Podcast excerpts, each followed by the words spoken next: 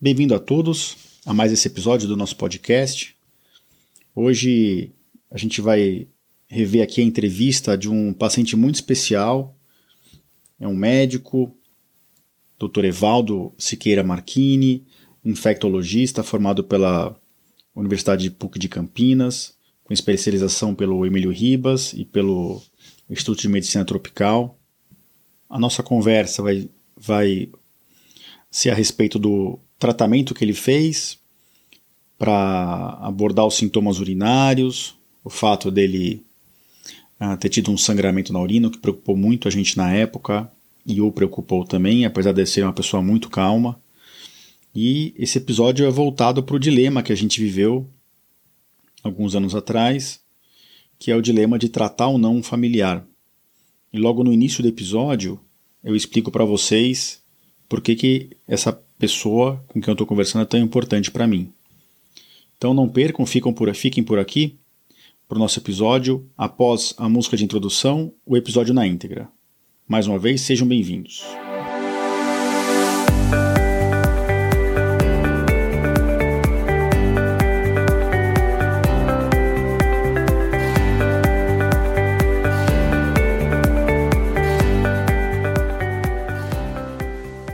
Bem-vindos ao podcast Conversa Aberta com o Urologista.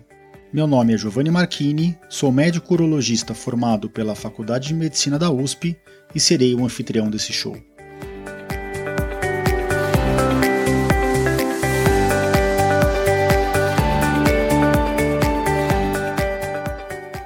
Nesse podcast, queremos compartilhar conhecimento confiável e de qualidade sobre saúde com um formato único e inovador e sempre com o foco no paciente, nós vamos esclarecer as suas dúvidas, trazendo todos os ângulos das situações vivenciadas no dia a dia da urologia.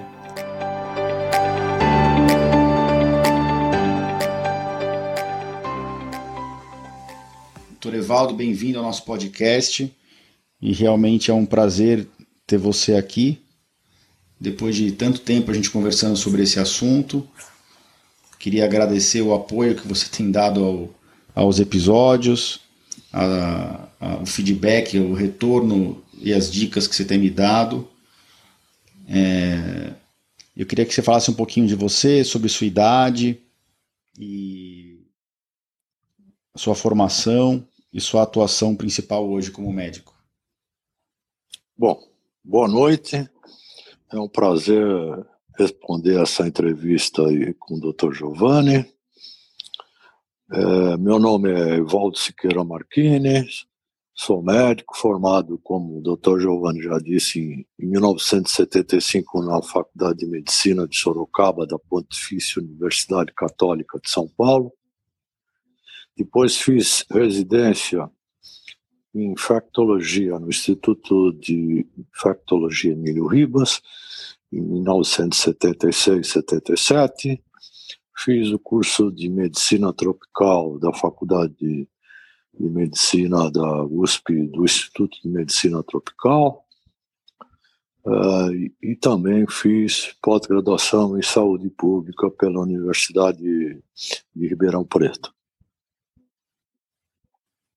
Hoje eu estou com 69 anos, ainda clinicando, apesar dessa pandemia que nós atravessamos nesse momento. E graças a Deus estamos indo todos bem. Estou à disposição aí para responder e conversar com vocês. Bom, só para deixar claro aqui, tem, tem muita gente da família que ouve o podcast. Tem muita gente que é paciente ouvindo o podcast, principalmente os pacientes que seguem a parte de urologia, na qual eu publico muito, eu, eu, eu exponho muito conteúdo na internet, nas mídias digitais, e é o meu foco de atuação. E para quem não me conhece, Dr. Evaldo Marchini é, é meu pai. E esse episódio eu venho ensaiando para fazer ele faz tempo, desde que eu comecei com a ideia do podcast. A gente já tem mais de 13 episódios publicados. Esse episódio aqui deve sair daqui a três ou quatro semanas, então esse episódio vai sair no mês de setembro. A gente está gravando com um pouquinho de antecedência. E, e realmente, para mim, é um prazer. E é também uma dificuldade gravar um, um episódio com o pai, que a gente nunca sabe traçar os limites né, do que pode e que não pode perguntar. Mas eu queria, nesse episódio, fazer duas é, abordagens. Uma, falar um pouquinho do problema de saúde que ele teve, e do qual eu, eu participei na condução desse, dessa fase, e o outro é, sobre o tema de como tratar, como definir os limites no tratamento de um, de um parente, será que a gente deve fazer isso ou não. Então, esse episódio aqui vai acabar sendo de um, de, de um, um pouco de utilidade tanto para quem é paciente e tem médico na família, para paciente que tá, passou por um problema parecido o que meu pai passou, é, até para médicos que às vezes não sabem como lidar com essa situação. Então, naquela época, pai, que a gente enfrentou essa situação, foi o, o, acho que eu comecei a, a conversar com você mais ativamente foi em 2015, né? Quando, quando eu voltei do, do meu fellow nos Estados Unidos, em 2012, final do ano, meu pai gentilmente cedeu uma, uma, uns períodos do consultório dele para eu atuar, e foi lá que eu comecei a minha vida profissional é, fora da academia, né, no meu consultório privado. Atendi por vários anos lá, até que eu acabei me mudando do consultório para abrir consultório junto com um sócio que um amigo de, de faculdade muito próximo que é um que é meu sócio até hoje um dos meus sócios até hoje com quem eu divido o consultório até hoje para ter um consultório mais focado em urologia mas desde já eu agradeço por todo o apoio no começo. Eu sei o quanto o senhor batalhou para ter o consultório do senhor e para construir as coisas do jeito que o senhor sempre quis. Isso, inclusive, foi um dos motivos que me levou a, a tomar esse passo de, de sair do consultório. Foi porque os consultórios acabaram ficando um pouco diferentes e não tinha nenhum sentido eu ficar modificando o consultório que o senhor demorou anos para construir. Não tinha, na minha cabeça, não fazia nenhum sentido isso.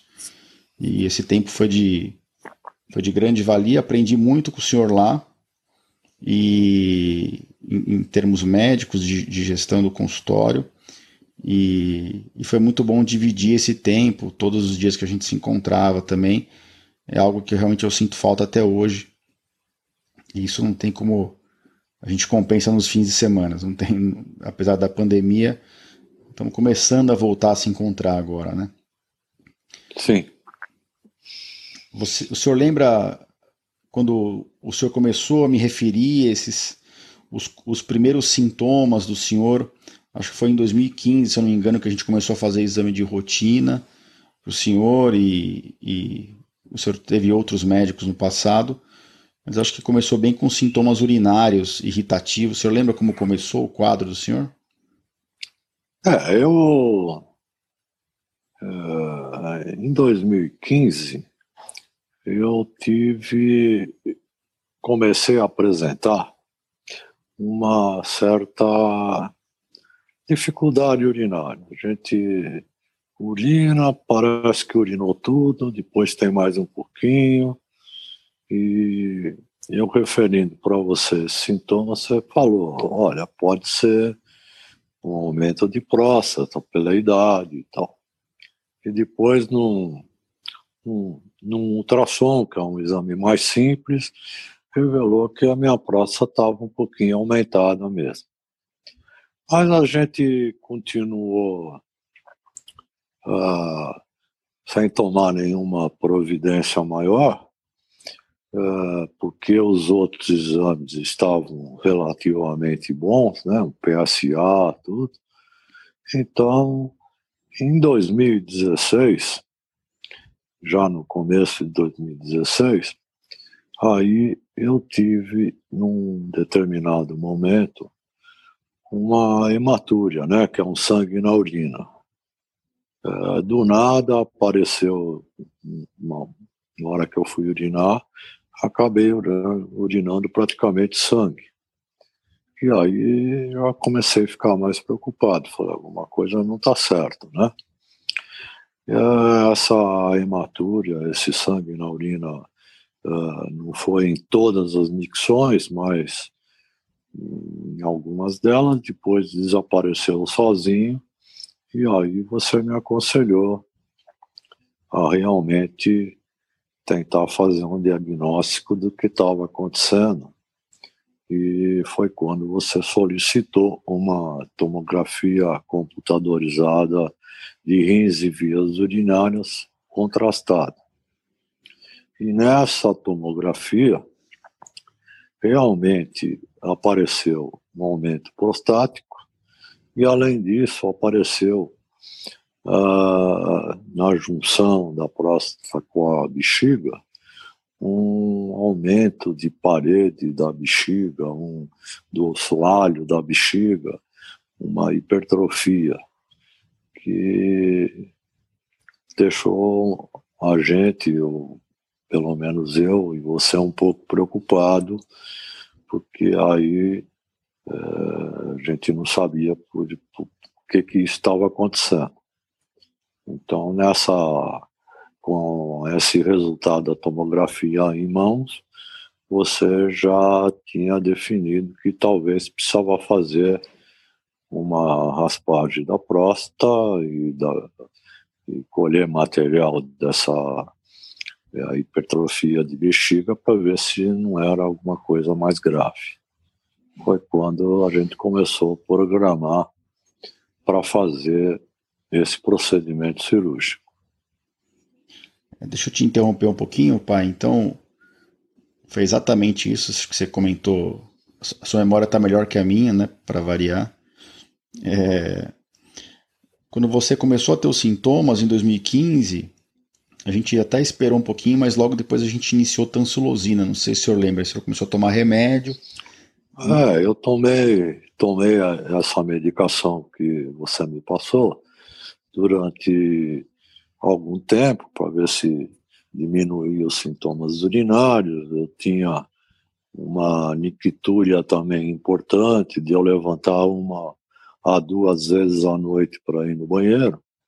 E, e, a medicação reduzia um pouco isso, mas realmente não, não, não melhorou todos os sintomas que eu, que eu tinha, né? Como a, aquela urgência urinária, como aquela, aquele jato mais fraco de urina, como aquela necessidade de forçar no final da micção para tentar fazer a urina sair toda da bexiga. E durante algum tempo eu tomei aquela medicação, mas ela não surtiu assim aquele efeito que você queria. É, a medicação eu lembro que ajudou, mas tinha épocas que realmente o senhor estava mais incomodado. E o senhor tinha um conjunto misto dos, dos sintomas de próstata, né? O senhor tinha sintomas obstrutivos, que geralmente remetem a problemas de próstata, né? Então, o jato mais fraco, ter que fazer esforço no final da micção, sobrar um pouquinho de urina no final. Mas senhor também tinha os sintomas irritativos, que é essa vontade de urinar mais vezes, às vezes arde um pouquinho, às vezes acorda mais à noite. E como o senhor tinha os sintomas obstrutivos e eu passei o remédio e teve uma relativa melhora, eu lembro que eu fiquei bem mais tranquilo e o seu PSA é normal, então não tinha nenhum sinal de câncer de próstata. E apesar de um pouquinho crescida no ultrassom, a próstata, a, não, não tinha nenhuma imagem que preocupava a gente. E aí, quando em 2016 teve o sangramento na urina, aí mudou totalmente o cenário, né? Porque Aí já vem na nossa cabeça todas aquelas possíveis hipóteses para sangramento da urina. Você não tinha sangue nem no seu exame de urina 1, nem sangramento microscópico prévio, né? E você faz tudo direitinho, as suas tabelas de, de exames tal, e nunca teve nenhum sinal de sangue na urina. Então, pelo, pelo seu antecedente de cigarro, isso me preocupou bastante, porque uma das hipóteses, como eu comentei até num episódio prévio do podcast, que eu falei bastante de hematúria, é, nessa hora tem que sempre excluir o mais grave, né? E o mais grave sempre é tumor de bexiga, tumor de rim. E para excluir isso, o, o, o, exame padrão ouro é a tomografia, a urotomografia de abdômen e pelve com contraste, para ver a fase arterial, a fase excretora e definir. E realmente a sua tomografia eu lembro direitinho quando eu vi ela pela primeira vez, eu fiquei ao mesmo tempo muito preocupado, mas ao mesmo tempo. É, como a tomografia, sinceramente, ela foi muito bem feita, eu, eu coloquei na minha cabeça que não ia ter nada de grave, mas a gente sabe que a gente só descobre na hora, né? E, hum. e porque geralmente tumor de bexiga não costuma vir nessa posição, costuma vir numa posição mais lateral ou mais no fundo da bexiga, que é onde a, a urina acumula mais mesmo, então as toxinas elas se acumulam por mais tempo, que é a principal teoria aceita em relação ao, ao, ao tabagismo ou qualquer outro agressor, né? Hum. E nessa época a gente mudou de postura, né? A gente deixou de fazer aquelas consultas em casa, as consultas na hora que a gente se encontrava no consultório e a gente pôs o pé no chão e falou: ó, vamos fazer uma avaliação pré-operatória e vai ter que fazer uma cistoscopia. Se achar alguma coisa na bexiga, tem que raspar. E já que tem bastante sintoma prostático associado, o ideal é fazer já a raspagem para ficar livre do remédio, uma cirurgia que também já, já, já tem episódio aqui publicado no podcast, a cirurgia de RTU de próstata é uma cirurgia hum. muito efetiva, muito do nosso dia a dia, com, com os riscos todos controlados. E o nosso maior medo realmente era encontrar alguma coisa maligna, algum tumor que a gente realmente só poderia descobrir fazendo a citoscopia.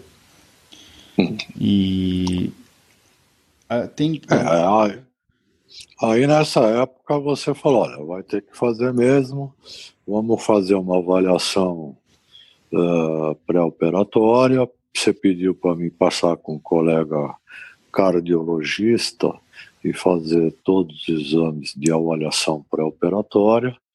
Foi o que eu fiz, fiz uh, uma consulta com um colega meu cardiologista, fizemos raio-x de tórax, eh, eletrocardiograma de esforço, ecocardiograma, todos os exames de sangue, coagulação, exame de urina, tudo.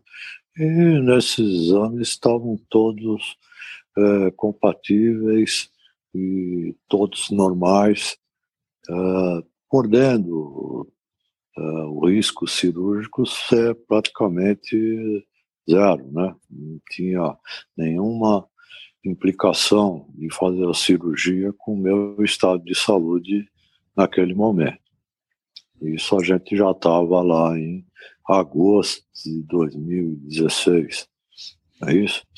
E só para lembrar um pouquinho mais, você uh, falou, vamos fazer isso logo, porque em outubro é o caso, né?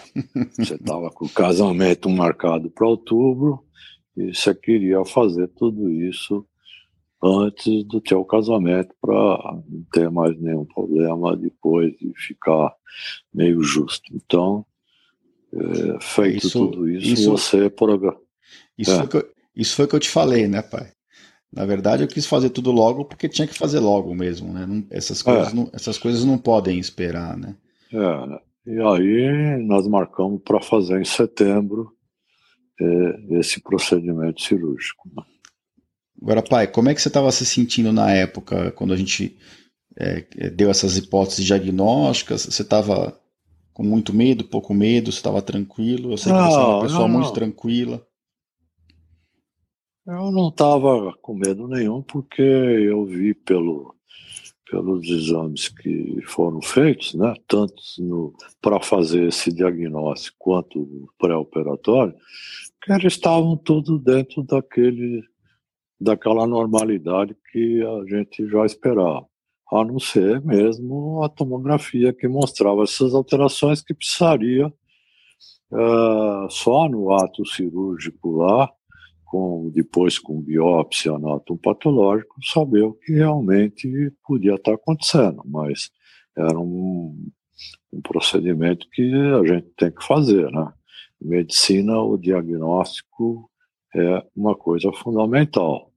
Se você tem um bom diagnóstico, você pode analisar, pode programar, pode uh, planejar o que melhor você vai fazer para aquele diagnóstico. Agora, se não tiver um diagnóstico preciso, aí fica muito no chute, né? Então, a sua posição, sempre confiei na tua capacidade é, profissional, então eu sabia que eu estava com um bom profissional, que eu estaria com uma boa equipe, eu sei como é que funciona a tua equipe, e também sabia que eu tinha que fazer esse diagnóstico uh, com mais precisão no ato cirúrgico. E, e foi isso que realmente me levou a, a, a, a proceder tudo isso rapidamente. Medo mesmo, medo mesmo a gente não tem, né? Não, não pode ter medo tem que, tem que encarar as coisas que podem aparecer, mas ficar com medo de ter um diagnóstico, a gente pode ter algum receio de realmente ter alguma coisa pior que possa evoluir pior, mas é um, um receio natural que qualquer pessoa tem, né? É, não que eu fiquei com medo, e, e, a decisão de fazer o procedimento com a, comigo, com a nossa equipe, foi imediata na sua cabeça ou você cogitou separar as coisas? Você lembra na época como é que você pensou? Não, eu acho que uh, se uh, medicina também eu sempre uh, agi dessa forma.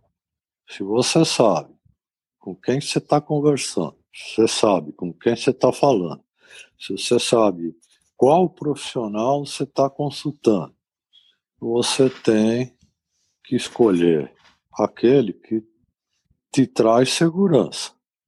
E eu sei que não é porque você é meu filho que você ia fazer alguma coisa diferente. Até eu falei, você tem que fazer profissionalmente aquilo que você é capaz de fazer como se fosse um paciente comum. Talvez para você isso não seja tão fácil, mas para mim, que escolhi o profissional, é uma coisa natural. Eu escolhi um profissional que eu tinha confiança. Eu, se eu fosse ter que escolher outro urologista, eu ia ter que tirar referência, ver quem eu conhecia de urologista, ver qual urologista que podia fazer isso para mim.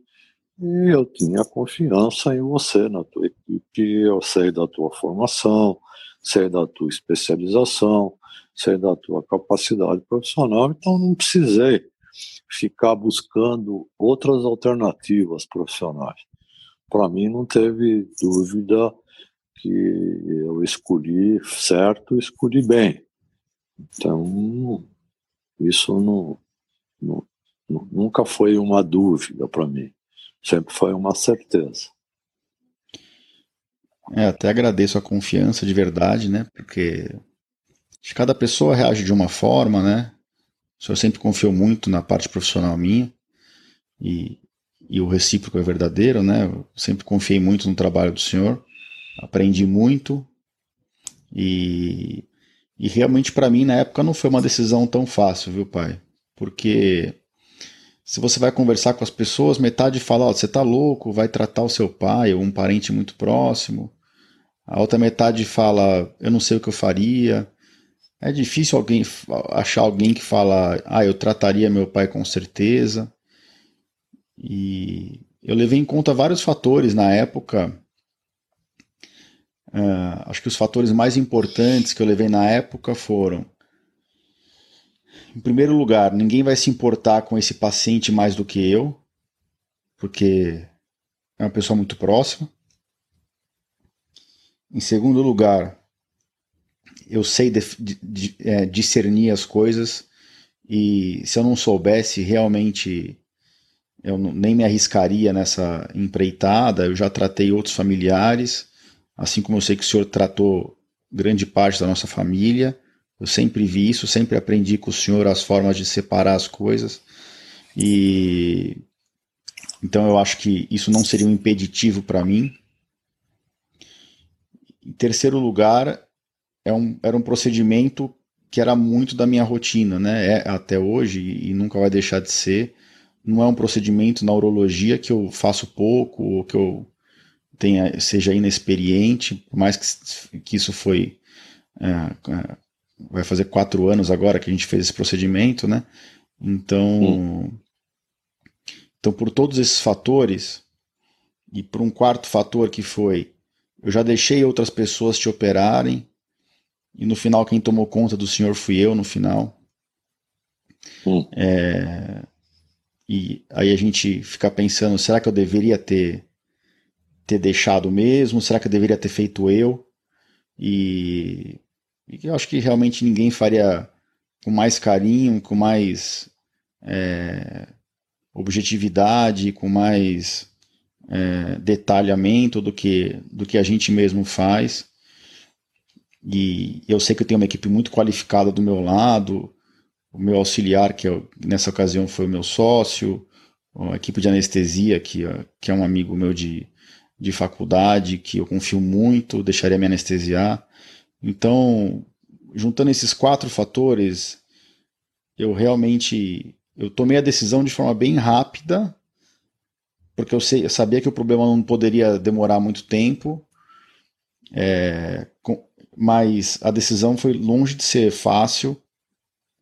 Inclusive, a decisão foi, foi difícil, inclusive na forma de conversar com a, com a, com a mãe, né? Porque hum. ela estava bem preocupada na época. Né? É. Não sei como foi a sua conversa com ela, mas ela nunca me questionou nada. Ela só perguntou uma vez em casa se era muito grave. Hum. É. Como, como, que ela estava naquela época? É, é, é, lógico que ela fica preocupada, né? Quando você. É, é, ela não é médica, então é, é que eu já falei, você precisa do diagnóstico. O diagnóstico preciso a gente não tinha. Então, as outras pessoas que é, passam muita coisa pela cabeça pode, de repente, achar que pode ser uma coisa pior, um câncer, uma coisa desse tipo, que vai complicar, que vai uh, levar a algum uh, sofrimento maior ou algum uma complicação maior. Então, ela ficou preocupada, realmente, mas uh, ela nunca deixou de externar que, que eu, eh, escolhendo você para fazer isso, tivesse errado. Sempre ela achou que estava corretamente é, é, definido que você era a pessoa certa para fazer isso naquele momento. Então. É, isso eu nunca tinha te perguntado, mas é o que eu sentia na época também. Tentei tranquilizar ela, mesmo sem saber o que a gente ia encontrar. Até porque eu rezava muito para que, se fosse alguma coisa ruim, a gente conseguisse fazer o diagnóstico na, na, naquele momento e, e tratar de forma definitiva com, com a própria raspagem. E a gente foi para a cirurgia com essa expectativa, né? Hum. Em relação, a, em relação ao casamento, o casamento estava há mais de um ano, né, sendo preparado. Vocês, os meus pais, vocês dois, eh, meus, meu irmão, a, a família da minha esposa, da Tati, participaram ativamente de todas as fases do casamento. E nessa hora realmente a gente para, põe o pé no chão, né, e fala, olha, tudo bem, é uma festa muito importante, mas tem coisa que, que é prioridade na vida, né? O casamento ia acontecer de qualquer forma, com ou sem festa, mas eu sabia que tinha que resolver logo o, o que estava acontecendo com o senhor e esse foi um dos grandes motivos para a gente apressar as coisas. E só não fiz mais rápido porque realmente precisava dessa avaliação cardiológica do senhor. E graças a Deus é, todos os exames eram negativos e a gente conseguiu fazer logo o procedimento, né? Hum, perfeito, foi, foi bem rápido, né? Tudo isso. E a, a conduta foi, foi tendo esses resultados na mão, você definiu o dia lá para você e, fomos lá fazer, né? E, e pai, como que você eu, eu, deixei um pouquinho a escolha do hospital a seu critério. É... É, o, o, hospital, é, você opera no hospital. Eu sou do corpo clínico daquele hospital. Eu, eu, conheço muito bem o hospital, tem boas referências, é um hospital bom, tudo.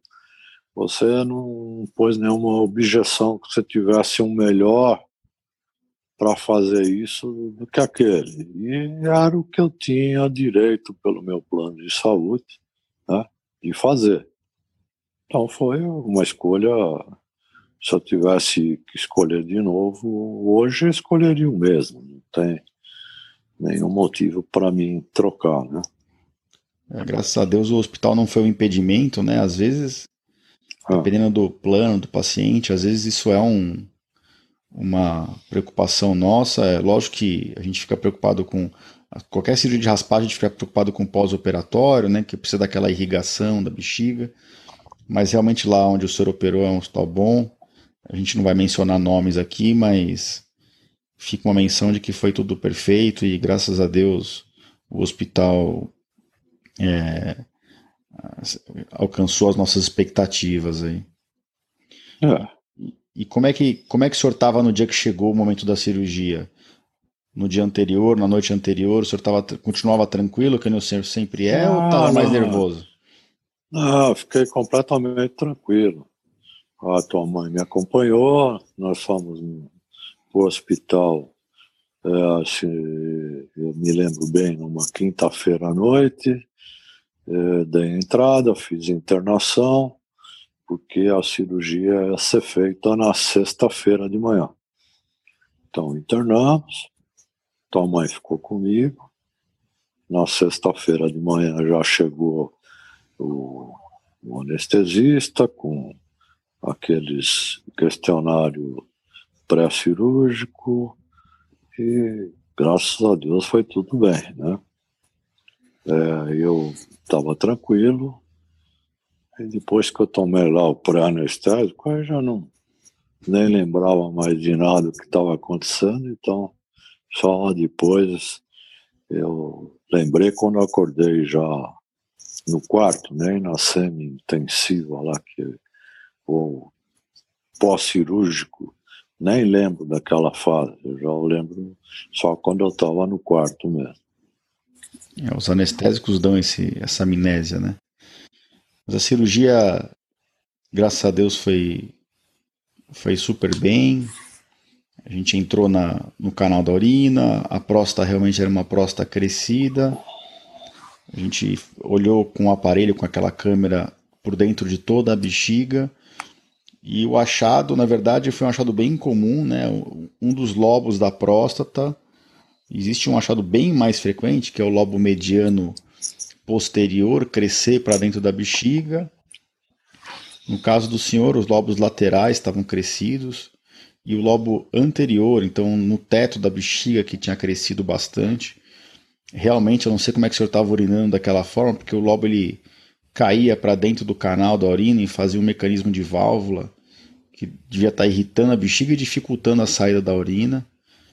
E graças a Deus foi tudo bem, a gente fez a raspagem, não teve nenhuma intercorrência, não tinha tumor na bexiga.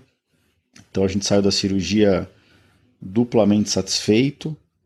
Se tivesse encontrado alguma coisa na bexiga, os, os passos pós-operatórios depois no consultório seriam bem diferentes e o segmento seria um pouco diferente. Eu vou comentar isso em outros episódios aqui no podcast, mas a gente saiu bem satisfeito tanto por não ter o diagnóstico de tumor quanto pelo por ter conseguido fazer uma raspagem bem ampla, sem nenhuma complicação, que deixaria o senhor sem remédio e, e provavelmente urinando com um jato forte.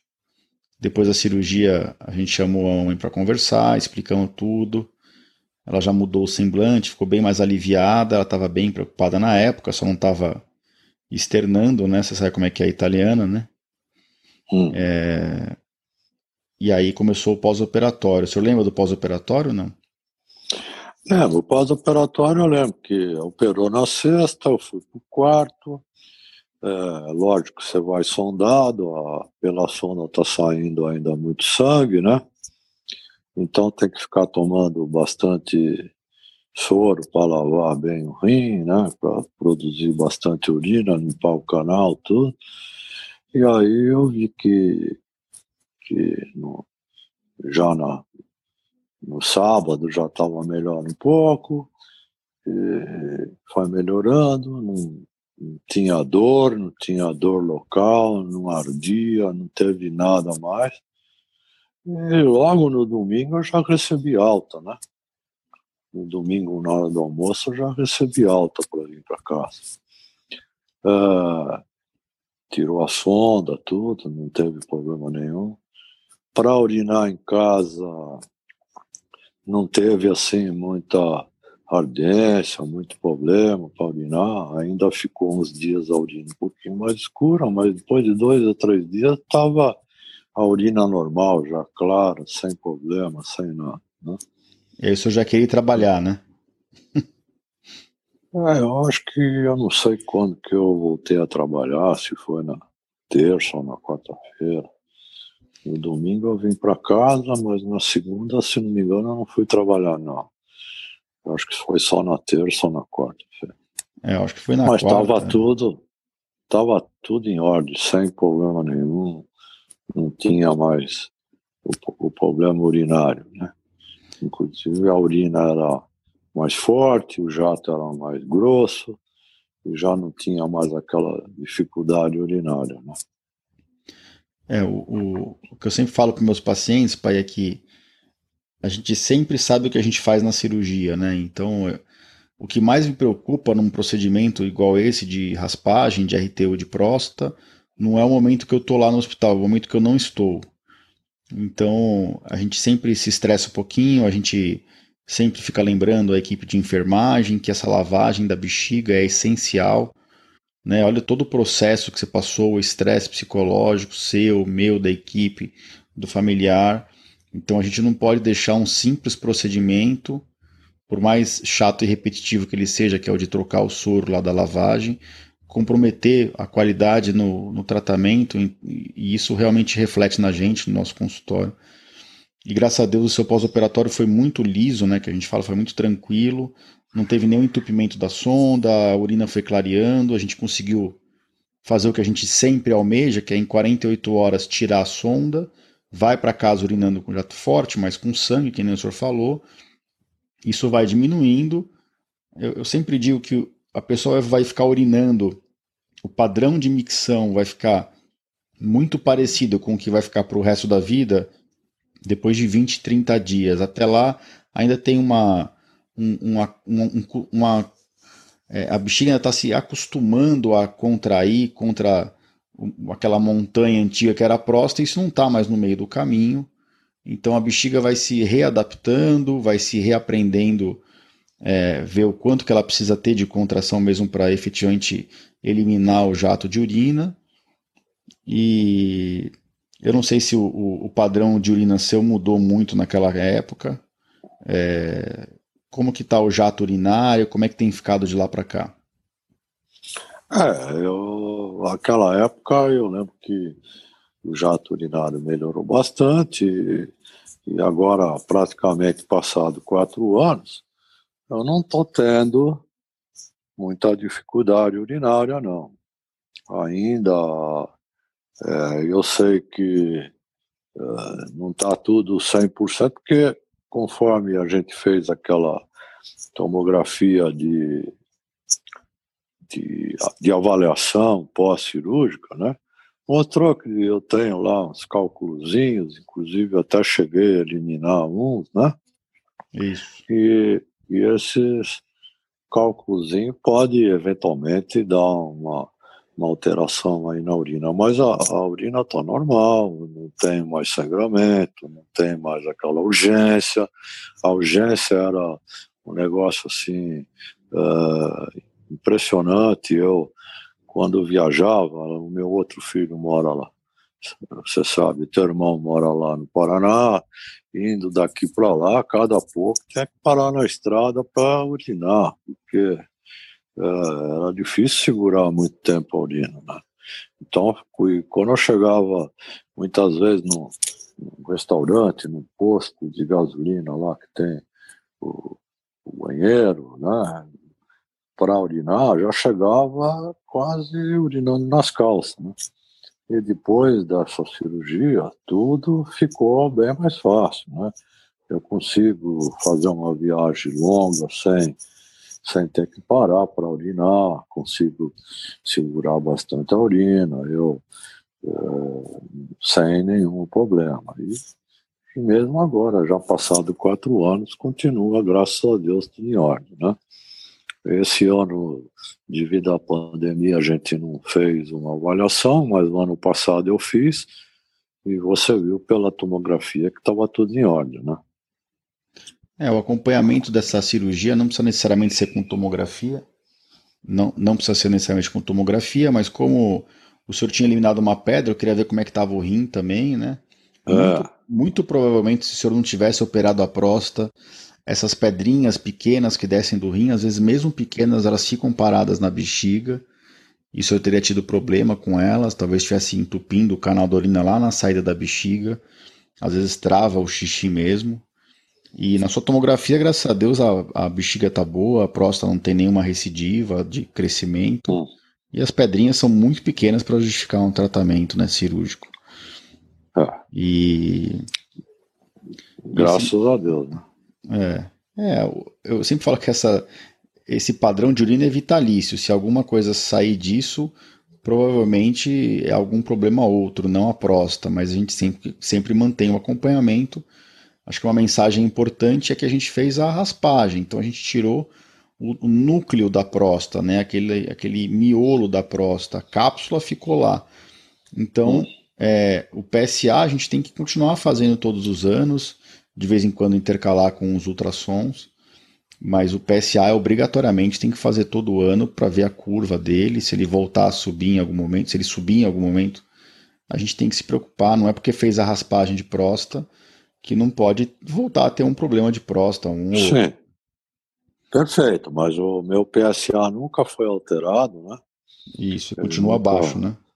É, nunca foi alto e as últimas vezes que eu fiz o exame também estava sempre baixo, né? Então sem nenhum nenhum alarde, sem nenhum problema maior. E pai, eu queria que eu acho que eu acho que você sabe que eu trato muita gente da nossa família, né?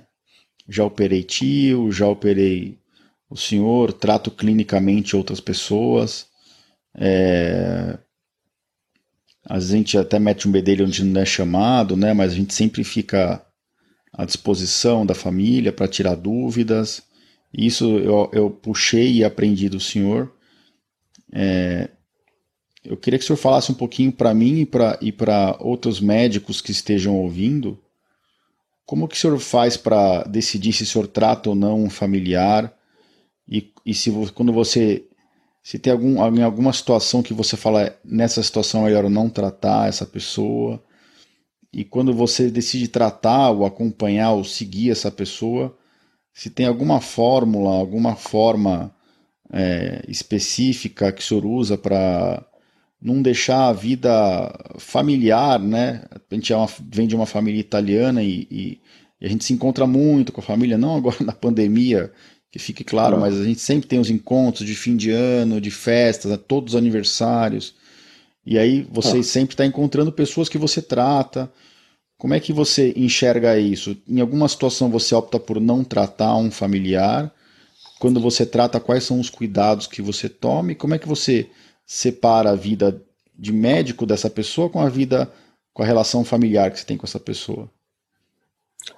Não, eu sempre é, tomei uma atitude em relação à família que é o seguinte: quando eu me formei, em 1975, praticamente não tinha nenhum médico na minha família. Então, todos os meus parentes minha avó, mãe do meu pai, meu pai, minha mãe, minha avó, mãe da minha mãe, meu avô, pai da minha mãe, meus tios, quase todo mundo, é, porque não tinha médico na família, quando tinha algum problema de saúde, muitas vezes se reportavam a mim. Olha, o que, é que eu faço? O que, é que é? Você pode vir ver, você pode vir aqui, você pode é, me consultar, você pode tomar uma atitude e tal. Então, eu nunca tive problema para tratar pessoas da família, porque as pessoas tinham confiança em mim e porque naquela época também não tinha muito médico uh, disponível para as pessoas fazerem consulta. Então, eu nunca tive problema de tratar as pessoas da família. Mas eu sempre me pautei pelo seguinte: eu vou até aonde eu conheço dentro da clínica geral e principalmente da minha especialidade, que é a infectologia. Talvez na infectologia eu vou até o fim, mas na clínica médica, na clínica geral, não.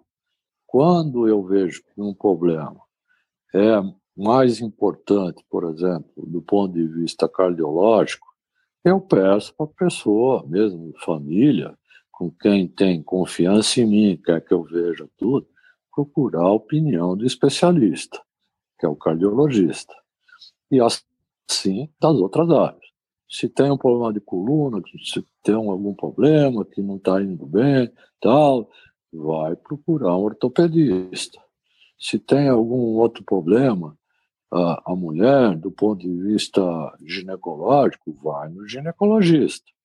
Então, eu sempre procurei indicar para as pessoas procurar o melhor tratamento possível com um especialista da área, desde que era importante para aquela pessoa, do meu ponto de vista, do meu ponto de vista clínico.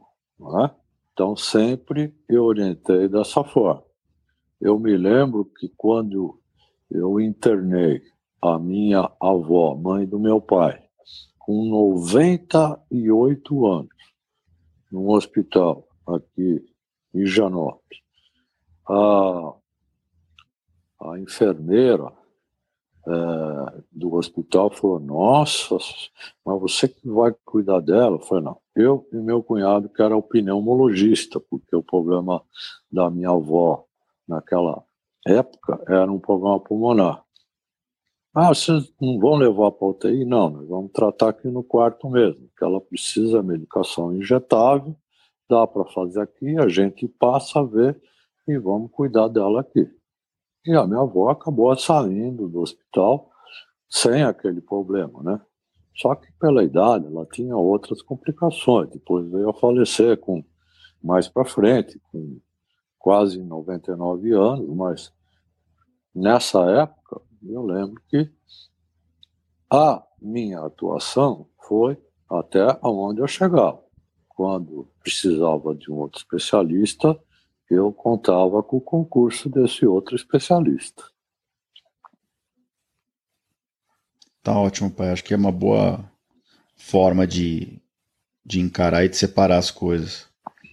Agora, mesmo quando é dentro da sua área, tem alguma situação que você acha melhor não tratar um parente e, e as pessoas que você trata, quando você está em família, em, em ambiente familiar, você tem o costume de discutir coisas médicas de forma espontânea ou quando eles perguntam, ou você tenta evitar isso? Ah, sempre, isso sempre é comum, não é só de família, né? Isso também acontece com teus amigos que não são médicos, né? Você está num, num evento qualquer, alguém fala, poxa, estou com uma dor aqui, o que será que é, entendeu? Então, isso não é uma abordagem uh, teoricamente, naquele momento, profissional. Fala, precisa ver, pode ser isso, isso, isso, precisa fazer uma consulta, precisa avaliar dessa forma.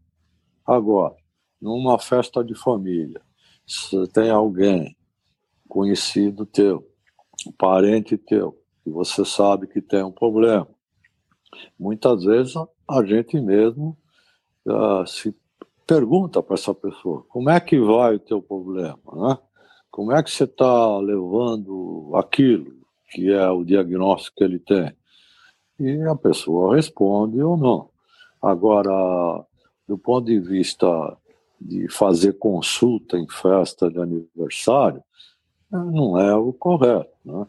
Mas às vezes as pessoas aproveitam aquele momento para buscar uma opinião tua por causa da confiança que eles têm, oh, o que, é que você acha que eu devo fazer? Então, você procura esse médico, ou você faz isso, ou você vai ter que fazer exame, ou você vai ter que fazer determinado procedimento para tentar fazer o diagnóstico disso. É dessa forma que eu, que eu me porto nesses eventos, seja familiares ou com amigos. Né? É, eu acho que é o, é o jeito mais Acho que, é, acho que é o que mais acontece mesmo em geral com a gente que é médico. E comigo é exatamente igual. E a gente fica às vezes pensando, nossa, mas será que eu deveria é, estender essa conversa aqui ou dar a minha opinião a fundo aqui ou levar isso para dentro do ambiente de consultório? E a verdade é que muitas vezes acaba no ambiente de consultório, né? A pessoa acaba passando com a gente no consultório. Mas é exatamente o que o senhor falou, né? No fundo, a gente tem que olhar pelo lado da confiança, né? O familiar está buscando a, a, uma opinião de uma pessoa que ela confia muito, é mais um é mais um conselho do que uma consulta, né? Um conselho especializado do que uma consulta. E eu acho que tanto o senhor quantas ligações eu não vi você receber, pai, de familiar perguntando as coisas. E isso também acontece comigo hoje. Acho que um, Acho que um pouco desse bastão você passou para mim, com algumas pessoas da família, e, e outras eu até peço para ligar para o senhor, porque realmente não é da, são coisas que são muito fora da minha área, ou mesmo da minha atuação no momento. Às vezes, quando é, é algum tema da nossa atuação do momento, por exemplo, no próprio Covid agora, até por saber que eu trabalhei diretamente com isso no HC, é, muitas pessoas me ligaram e eu sempre me coloquei à disposição mesmo dos meus familiares das, e dos pacientes que eu atendo no consultório. Eu sei que não é a minha área, mas quando a gente tem um pouquinho de, de conhecimento, que a gente pode pelo menos aconselhar as pessoas, direcionar, e as pessoas sabem que elas têm uma pessoa para quem elas podem ligar para pedir um conselho, acho que todo mundo sai ganhando, né? Não tem, não tem nenhum, nenhum prejuízo nisso, né? Não. Quando você tem que emitir uma opinião nesse sentido, você tem que emitir uma opinião, talvez, do ponto de vista o mais técnico possível, né? Para não, não, não, você está respaldado pela parte técnica. Se você responder pela parte técnica daquilo que se sabe até o momento daquilo que se vê, que se estuda, que se conhece, você não vai estar tá, uh, tomando nenhuma atitude errada de responder e ajudar, tentar esclarecer uma dúvida de um parente ou de um amigo. Mas tem que ser nesse sentido, né? Tá certo, pai. Acho que ficou bem clara a mensagem para as pessoas que, são da área da saúde que estão ouvindo a gente, né? não é só com o médico que acontece isso, é com o enfermeiro, com os técnicos, com radiologista, com técnico de radiologia, com todo mundo que atua na, na saúde, né? Só por estar tá mais na, na rotina, a gente acaba recebendo muita pergunta, né? O pai, Sim. agora eu queria te perguntar, não para os médicos agora, mas como paciente, né? Para você que passou por essa situação, Agora é, é eu não sei se essa respo a resposta sua vai ser igual se eu te perguntasse isso antes da cirurgia, mas você já meio que respondeu essa pergunta ao longo do episódio aqui. Mas o que, que você tem de mensagem para os pacientes que se encontram naquela mesma situação que você se encontrava antes da cirurgia, aqueles sintomas urinários e aquele episódio, aqueles episódios de sangramento na urina. Qual, qual é a mensagem que você é, pode deixar para eles aqui? Bom, para os pacientes é o que eu falei durante toda essa tua entrevista. paciente que está com sintoma urinário, sangramento urinário, com esses sintomas que pode praticamente mostrar que ele está tendo um problema ou de urina, ou de rim, ou de próstata, ele deve procurar o atendimento médico e urologista. Essa é a opinião que eu passo para o paciente. Ele faz uma consulta com um especialista de confiança dele para fazer esse especialista trazer para esse paciente as condições de diagnóstico do que ele está tendo e planejar e programar qual é o tra melhor tratamento para esse diagnóstico que foi feito. É isso a minha opinião.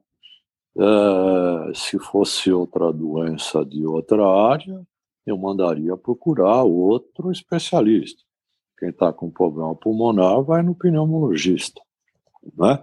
Quem está com problema cardíaco vai no cardiologista. Mas esse problema que eu passei, que é urinário, sangue na urina, urgência urinária, disúria, polaciúria, nictúria, tudo, tem que procurar o urologista e o que o paciente, qualquer que seja ele, tem que fazer é procurar o médico para fazer o melhor diagnóstico possível e programar o tratamento. Tá ótimo. Acho que essa mensagem é importante e, e a, a, pandemia traz uma. Do Covid traz uma, um alerta maior ainda, porque a gente tem visto muita gente deixando de, de procurar o atendimento ou de ter acesso às nossas consultas, porque por medo de ir a uma instituição hospitalar ou, ou de vir em consulta no consultório, e realmente, quando começam os sintomas urinários, é, diferente da, do rastreamento da próstata, que é uma consulta anual é, no paciente que não tem sintomas, quando se, começa sintomas urinários, e principalmente quando começa a ter sangramento, por menor que ele seja, isso é um sinal de alarme. Independente de pandemia, ninguém pode ficar esperando, tem que ir no especialista sim. Isso vale para, como o senhor disse, para outras doenças, né? É, tem, tem trabalho já estimando que que nesses meses de pandemia, a quantidade de diagnósticos de tumor que deixaram de ser feitos é um número gigantesco. Parece que é, em, quatro meses mais de 60 mil pessoas deixaram de ser diagnosticadas com câncer, que é mais quase mais gente do que nesses quatro meses que faleceu do Covid. Então tem esse efeito da pandemia que é até difícil de medir.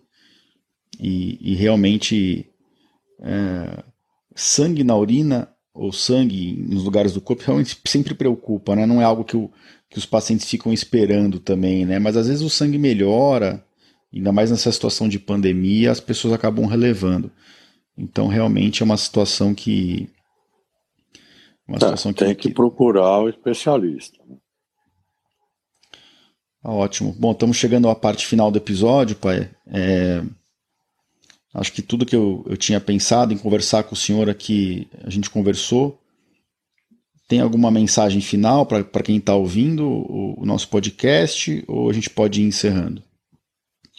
Não, para quem está ouvindo, o que eu, que eu queria passar é que eu respondi em toda essa, essa entrevista tua é o seguinte: precisa, quando você está com problema de saúde, precisa sempre avaliar o que você está sentindo, avaliar o que você pode fazer e tentar buscar o conselho, a consulta, o especialista daquela área para tomar a melhor decisão possível para dirimir ou sanar esse problema de saúde.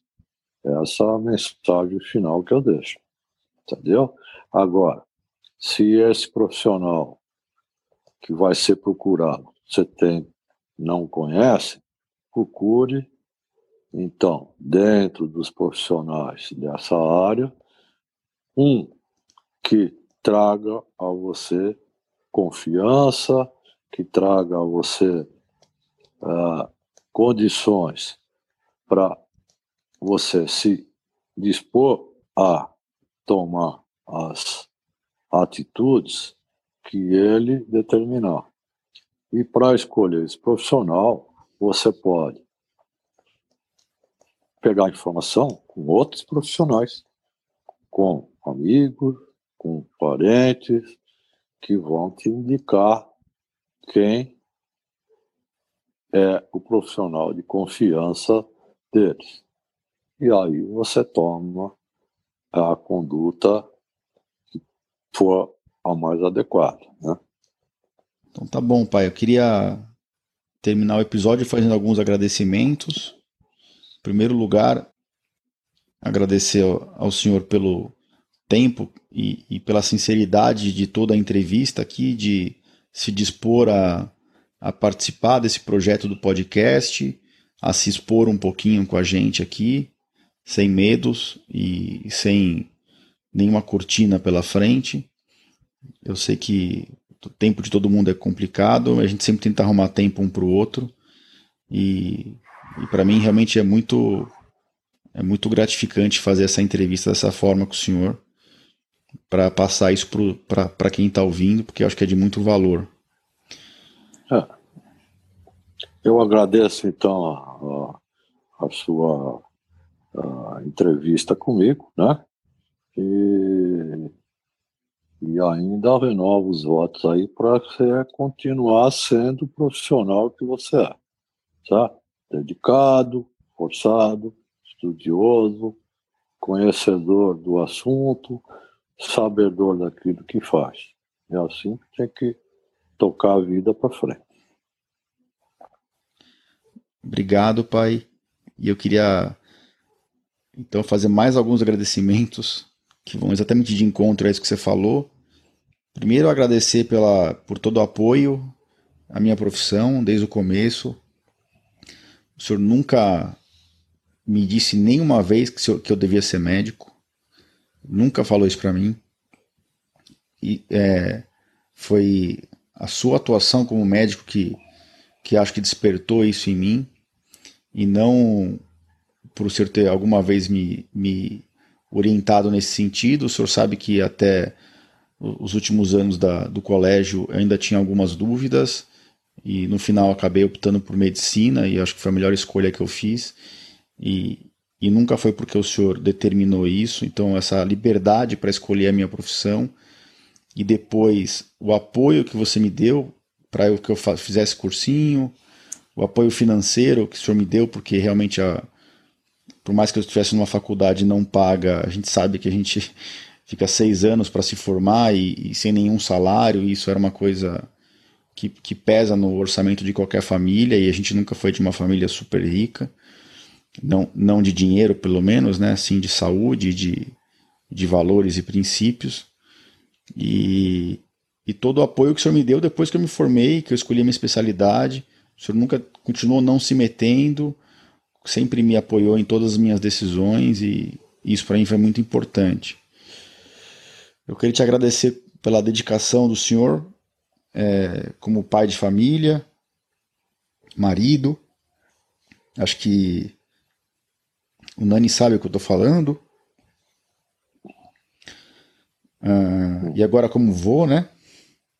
A você e a mamãe, aos hum. princípios de família que o senhor passou para gente, honestidade, esse tratamento humano que o senhor sempre teve com todo mundo, altruísmo, sempre foi um médico que se importa com todos de verdade, aquele médico de família, nunca foi um médico ganancioso, focado em dinheiro uma pessoa sem maldade no coração. Então acho que. Eu, eu que agradeço aí as tuas palavras. Tá? É, então acho que eu só tenho a agradecer mesmo ao pai que eu tenho e, e dar graças a Deus a isso. E a gente é muito abençoado. Eu sei que a minha esposa e meu filho é, eles, eles têm a mesma opinião. E e se eu tenho sucesso na minha vida profissional e, e agora familiar, é, realmente é porque a gente teve um bom modelo e, e eu não podia deixar de terminar o episódio falando isso. Tá bom, pai? Então tá bom, a gente tá vai bom. ficando por aqui. Peço é, desculpas pela, pela emoção aí, mas é que às vezes é difícil segurar. Tá bom, tá. Bom, espero que vocês tenham gostado desse episódio. Foi um episódio é, importante para mim. Eu já tinha convidado o meu pai para participar faz tempo. A gente estava enrolando um pouquinho para ver como é que a gente ia fazer a condução dessa entrevista. E realmente vocês perceberam que ao longo da entrevista a gente acaba se emocionando e não, não poderia ser diferente. Acho que quem já viveu uma situação parecida com essa, quem já teve um familiar doente, é, a gente só entende um problema quando a gente está realmente dentro dele. E eu espero que tenha sido de, de valor tanto do ponto de vista da discussão das doenças que a gente podia estar tá enfrentando, quanto do, no sentido de discutir os dilemas que, que nós, como os médicos, uh, uh, nos, nos deparamos quando a gente tem que tratar um familiar, um amigo muito próximo. Essa tentativa de separar o, a vida profissional da vida pessoal. As coisas se entremeiam, mas a gente tem que saber colocar as barreiras e colocar os limites e, e conduzir da melhor forma possível caso a caso, cada situação. Tá certo? Então esse é o episódio 16 do nosso podcast. Nós já temos praticamente mil downloads do podcast. É um prazer estar aqui conversando com vocês. Cada vez que eu gravo, eu fico mais feliz de ver a interação das pessoas, de ver o, o retorno que a gente está tendo no, no, no, consultório. Os pacientes comentam, os pacientes comentam na, na rede social. Acho que a gente está levando bastante informação de qualidade a quem precisa. Esse é o nosso objetivo. Queria mais uma vez pedir para quem puder deixar uma nota, um, um recado no, no, podcast da Apple, isso ajuda no ranqueamento. A gente já passou daquela fase inicial, né, das primeiras semanas, mas uh, sempre é importante. E lembrar que todo o episódio fica é, dentro do nosso site, onde vocês podem fazer comentários, e eu deixo todos os links disponíveis. O, esse episódio vai estar dentro do site www.ourologista.com.br barra podcast barra episódio 16. Tá ótimo? Eu espero que vocês tenham gostado e a gente se vê na próxima semana. Grande abraço a todos.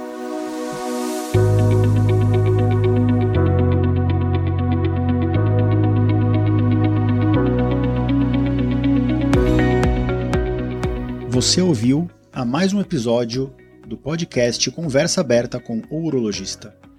Mais uma vez, obrigado e até o próximo.